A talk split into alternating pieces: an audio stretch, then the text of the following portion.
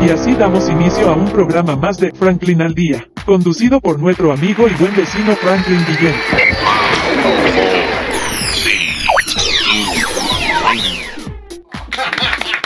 Excelente. Vamos a ver cómo nos va hoy. Por supuesto, damos inicio al programa de hoy y tenemos que mencionar a los máximos www.ticompra.com los especialistas, los que saben lo que usted necesita. Smart Shop and Gallery, otra empresa de Taikon Group. Y ciertamente la voz inigualable, lo más hermoso que hay aquí, Franklin Guillén, en este Franklin al día. Mis redes sociales, arroba Franklin al día. Recuerden, si usted tiene la olla de sancocho, está en ese calor, en ese río, te baten la olla de sancocho, aparece Teneo Radio. Pero si mueven la olla de sancocho para sacar un pedazo de carne, y aparece Franklin al día. Y batiendo un refresco así, Franklin al día, día. Ya saben. Bueno, ¿qué tenemos para hoy? Vamos a hablar del negocio OVNI. ¿Qué es el negocio OVNI? ¿Cómo que el negocio OVNI, Franklin? Los OVNI no son los objetos voladores no identificados o significa orquesta binacional de algo. No, no, no, no, si es el negocio OVNI. Resulta que hoy por hoy la economía, que es lo que mueve al mundo, la economía del turismo, existe el tanato turismo, que es el turismo del terror, existe el turismo playero, existe pues por supuesto el turismo gaitero y así sucesivamente. Hoy por hoy existe el turismo asociado a eventos de OVNI, objeto volador no identificado. También se le conoce como objetos OSNI, objetos submarinos abajo del agua no identificados. ¿Por qué lo traigo a colación? Bueno, les voy a echar un cuentico rapidito. El pasado 18 y 19 de junio en México, creo que por ahí por Tampico, se celebró el primer congreso de ovnis en México, pues auspiciado por, entre otras cosas, por la Cámara de Turismo del gobierno mexicano. Es decir, que están en, el negocio del turismo a través del efecto ovni. Más allá de eso, en, meses más, meses menos, o sea, recientemente, en el mes de junio, se hizo en la ciudad de La Victoria, en, las, en, creo que se llama Entre Ríos, algo así, la, la zona, la región, en Argentina, el sexto congreso asociado con el efecto ovni. ¿Qué hay detrás de un congreso? Turismo, hotelería, eh, pues por supuesto, refrigerio, alimentación, souvenir, pare de contar cualquier cantidad de cosas. Recordemos que también en este año, eh, creo que fue en abril aproximadamente, o mayo, se, hizo en la primera discusión en el Congreso de los Estados Unidos del famoso informe de Trump. Recordemos que Trump antes de entregar la presidencia, creo que fue en el año 20, mandó a hacer un informe sobre el efecto ovni, que bueno, que es esta guachafita, los extraterrestres, cómo es esta cosa, y que en marzo del 2021 se presentó el informe técnico al Congreso de los Estados Unidos, confidencial, por supuesto cuando es confidencial, todo se filtra, al mejor estilo Wikileaks. Por supuesto, ¿qué dijo el informe? Dijo sí, pero no. Existen, pero no existen. No, no sabemos si existen, pero no tenemos pruebas, pero sí tenemos pruebas.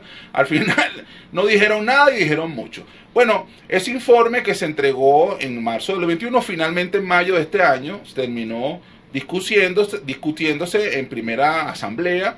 No llegaron a nada, se mostraron foticos van, foticos vienen y dijeron, bueno, si es que hay algo raro, parece una mancha en la cámara. Pero bueno, así quedó la cosa. ¿Qué tenemos entonces?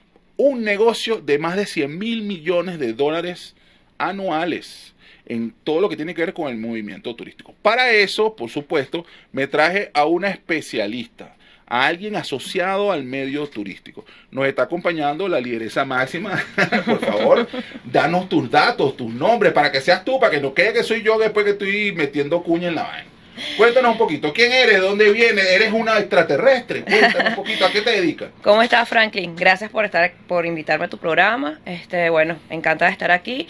Mi, mi nombre es María Vidal, soy licenciada en turismo, tengo 17 años de graduada en el área, este, tengo más de 11 años de experiencia. Eh, mis redes sociales son arroba viallo.aabb, eh, viallo para que las personas entiendan, es viaje en italiano y AABB es la abreviación de agencias de viaje. En mi agencia de viaje está eh, particularmente aquí en Caracas, pero nosotros atendemos a cualquier cliente en cualquier parte del mundo porque, bueno, porque el turismo es amplio. Voy a regatar un poquito allí, voy a ser un poquito más específico. Recuerden, existen las agencias de viaje, las empresas que son compañías que se dedican con un horario de lunes a viernes de tal hora a tal hora. Después de ese horario, usted no existe. Y existen los agentes de viaje y agentes turísticos. Estas son personas que lo asisten durante toda su trayectoria de viaje. Dicho de otra manera, cuando la agencia de viaje o las compañías de viaje están cerradas y usted tiene una calamidad, usted no puede llamar a nadie, nadie le va a atender un teléfono. Bueno, un agente de viaje sí le atiende el teléfono. No solamente te atiende el teléfono, te va a ayudar y te va a asistir, no importa si tienes que montarse en un burro, en un camello, para llegarte hasta allá y llevarte lo que tú necesitas. Él va a hacer todo lo necesario, o ella va a hacer todo lo necesario para finalmente resolver el inconveniente, la situación, mucho más eso.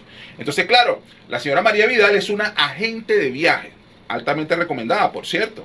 Entonces, Gracias. corríjame, es así, ¿no? Sí, sí. Bueno, particularmente mi servicio se basa en eso. Yo este, le doy un plus a mis, al servicio del turismo, que es atender al turista desde que está, desde el momento de la compra de su paquete hasta alcanzar el, a- el lugar turístico donde se dirige y regresar hasta su casa. Me esa es mi particularidad en cuanto a mi servicio, porque me encanta atender al turista, cómo está, si se siente bien, si se siente a gusto, si tiene cualquier inconveniente, que siempre se presenta cualquier inconveniente y entonces ahí uno está para prestarle el apoyo. Buenísimo. Mira, bueno María, fíjate bien, estábamos hablando del efecto Omni y del negocio mil millonario que representa, pues por supuesto, eh, po- podemos hacer muchas citas al particular, pero Por para. Antes de tocar la cita, cuéntanos un poquito esto del turismo, del negocio. ¿Hay alguna magia? Si yo quisiera hacer eh, este una, una posada y que si quisiera hacer un paquete turístico y ese tipo de cosas, ¿qué, qué yo necesito considerar para que esto ocurra? ¿Hay algún, hay algún truco? O sea, yo tengo que garantizar que, que existan puestos de estacionamiento, que existan. ¿Cu- ¿Cuáles son? ¿Hay alguna regla matemática? Bueno, este, realmente lo primero, yo creo que lo primero que tiene que ocurrir es que te guste el servicio, porque es, eh, puedes conseguirte muchas personas que te vendan boletos aéreos, paquetes turísticos, pero realmente una persona que le gusta el servicio es bien, bien particular. Entonces, el turismo se realiza, eh, el turismo es el desplazamiento de una persona de un lugar a otro para realizar cualquier actividad extraordinaria que no sea común en su vida. Eh, por eso es que tenemos eh, turismo cultural, tenemos turismo eh, de trabajo y turismo de salud, turismo, muchos turismos. En este turismo que tú estás refiriéndote a tu programa es un turismo cultural. Y es el turismo ufológico, como tú lo llamas en tu programa, o turismo ovni. Entonces, ¿qué es lo que tiene que ver una, qué es lo que tiene que primero que ver una persona para prestar un servicio turístico? Bueno, tiene que garantizar, como lo llamamos desde que me recuerdo, las 5 A del turismo. Alojamiento, em, acceso, alimentación, animación y atractivos. Esa es la magia. Si tú tienes esos cinco elementos cubiertos, entonces tú puedes prestar un, turista, un, tu- un servicio turístico. Ok, pero si estamos hablando entonces de extraterrestre, ¿qué tiene que haber entonces? Alojamiento, el platillo para que duerman dentro del platillo volador. No, fíjate. Acceso. Bueno, ¿cómo es la fíjate, puede, puede, puede existir, puede, puede, puede haber este alguien ingenioso y creativo que se eh, eh, haga una máquina, tú sabes, este, un platillo volador y la gente vaya y se duerma en el platillo volador y sienta la experiencia de lo que es un platillo volador de las películas. Claro, obvio. como un parque temático. como un parque temático. Bueno, de hecho, eh, les vamos a hablar de algo histórico. En el año 1938, para que hablemos y entendamos un poquito lo que es el efecto ovni, eh, en la ciudad de, de- de- este, en Estados Unidos, ¿sí? Eh, en New Jersey, eh, Orson Welles, un locutor de radio, en ese momento lo que había, no había internet, no sé cómo sean esos locos sin internet. Bueno, Orson Welles agarró y en un programa de radio, él, él es locutor, productor, actor, entre otras cosas, un muchachito él, hizo eh, mediante su la locución natural empezó a decir que estaban llegando los marcianos, los extraterrestres, que había naves, que había una guerra, que los militares salieron a la calle, que se están disparando, que están matando gente, que no sé qué más. Eso generó un pánico en la colectividad, que pues por supuesto el único medio así de, de de comunicación. comunicación masiva.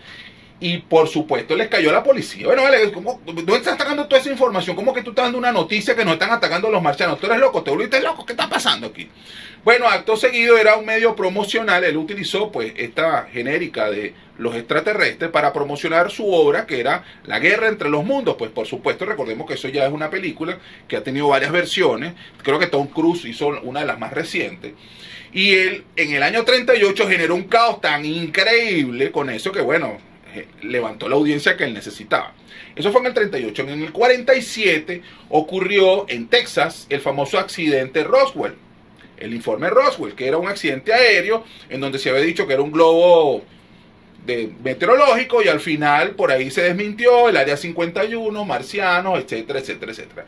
¿Qué ocurrió en Roswell, Nuevo México? Desde el 47, del 50 en hasta la vida actual, es un pueblo o es una ciudad que vive del turismo ufológico, que es lo que estaba hablando nuestra invitada especial de hoy.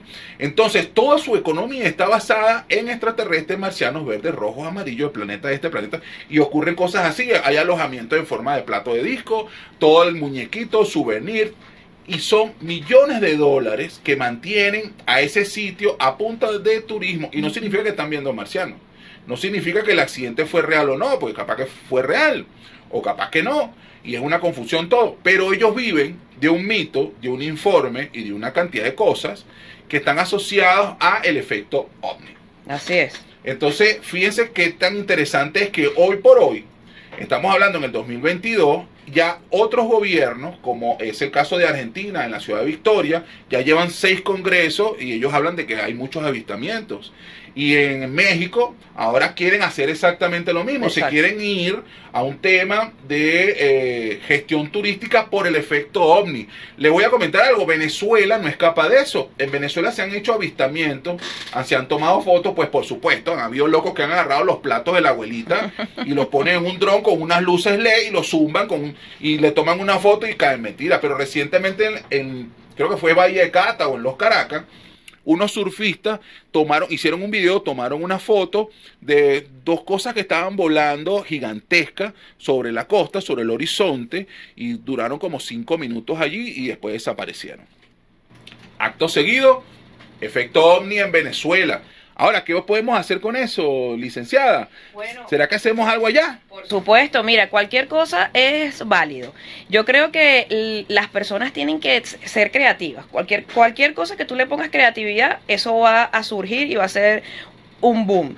Y ahorita aprovechando que hay personas que ya lo están impulsando fuera del, territorio y bueno, ponte tú, las personas, no, no todo el mundo tiene la, la, capacidad económica de irse a México, Argentina, a Escocia, donde pasan los avistamientos, pero bueno, si nosotros acá este, creamos una zona donde se hayan reportado avistamientos, entonces imagínate, eh, hacemos lo mismo, ponemos una cama con un platillo volador, le prestamos el servicio, prestamos la historia, le decimos, bueno, que han habido avistamientos, pasan cada cuantos años, por ejemplo, en Escocia están registrados la mayor avistamiento, son 300 al año, o sea que tienes más probabilidades de ver un avistamiento allá que un avistamiento en México, pero 300 eh, al año estamos diciendo que casi que todos los días pasa un ovni. Claro, claro. Vamos a hablar del efecto Pues, oh, podemos hacer turismo de todo. En Venezuela es muy rico a nivel cultural. Por supuesto. Sobre todo si vas al interior del país, pues vamos a encontrar brujos y brujas, espíritus y apariciones. Vas a encontrar cualquier cantidad de locura. Puntualmente vamos a hablar solo del efecto ovni. Y aún así se han visto cosas increíbles. De hecho, le cuento, licenciada, tengo unos amigos que viven en una montaña por hacia el este de la ciudad que han hecho comentarios. En estos días estuve reunido con ellos y me hablaron de que pasó un celaje así como que ¡suácata!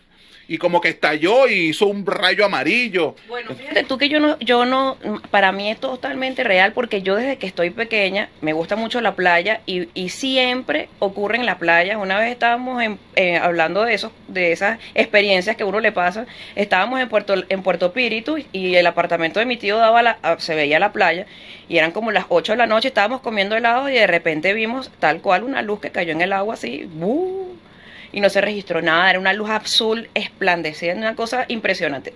así como vino, así mismo se fue. Y desde que yo tengo uso de razón, la gente se sienta en las playas. Eh, bueno, yo lo hacía y uno decía, bueno, vamos a ver una estrella fugaz y había cosas que pasaban en el cielo que uno no sabía si eran estrellas fugaces, cosas raras, pero bueno, pasaban pues. Bueno, increíble, es así, es así. Lo interesante es que de esto podemos hacer una economía que bien es cierto, puede ayudar a un sector a levantarse. Hay muchos sitios que han sido abandonados por el turismo, bien sea por temas de penetración por las vías, por las vías, por los este, malos accesos. Sí, por los accesos que son terribles. Sin embargo, también hay un tipo de turismo eh, off-road que por precisamente el atractivo es el, el acceso que es rudo. Es rústico, claro. Entonces, ¿Qué es lo que necesita el turismo realmente? Que yo creo que es promoción, corríjame si es así. Sí, Si estoy totalmente de acuerdo entonces, contigo. Y empezamos a promover nuevamente. Yo lo que pasa es que me estoy pegando en el tema del ovni, del extraterrestre, porque bueno, actualmente digamos que se está poniendo como de moda. Sí. Que no es ninguna moda, eso viene ya de tiempos. Ya de hecho vamos a hablar más adelante un poquito de algo cultural, histórico, de- del entretenimiento que arrancó en los años 80 y pare de contar con algunos ejemplos. Pero, pero bueno, ¿qué pasó, producción? Vámonos al corte, chicos. Ah, bueno, bueno, mira, vamos a darle unos, unos pases ahí a producción porque si no, no, no, no hay que facturar. Llévatelo. Haremos una pequeña pausa y regresamos en breves instantes con su programa Franklin al Día, conducido por Franklin Guillén. No importa de dónde provenga, de dónde provenga, si es buena, si es buena, escuchas aquí, escuchas aquí. en compañía de conmigo mi buen vecino Franklin Guillén. Esto es publicidad. www.ticompra.com donde encuentras lo que necesitas y punto. Smart Shop and Gallery, otra empresa de Taikon Group.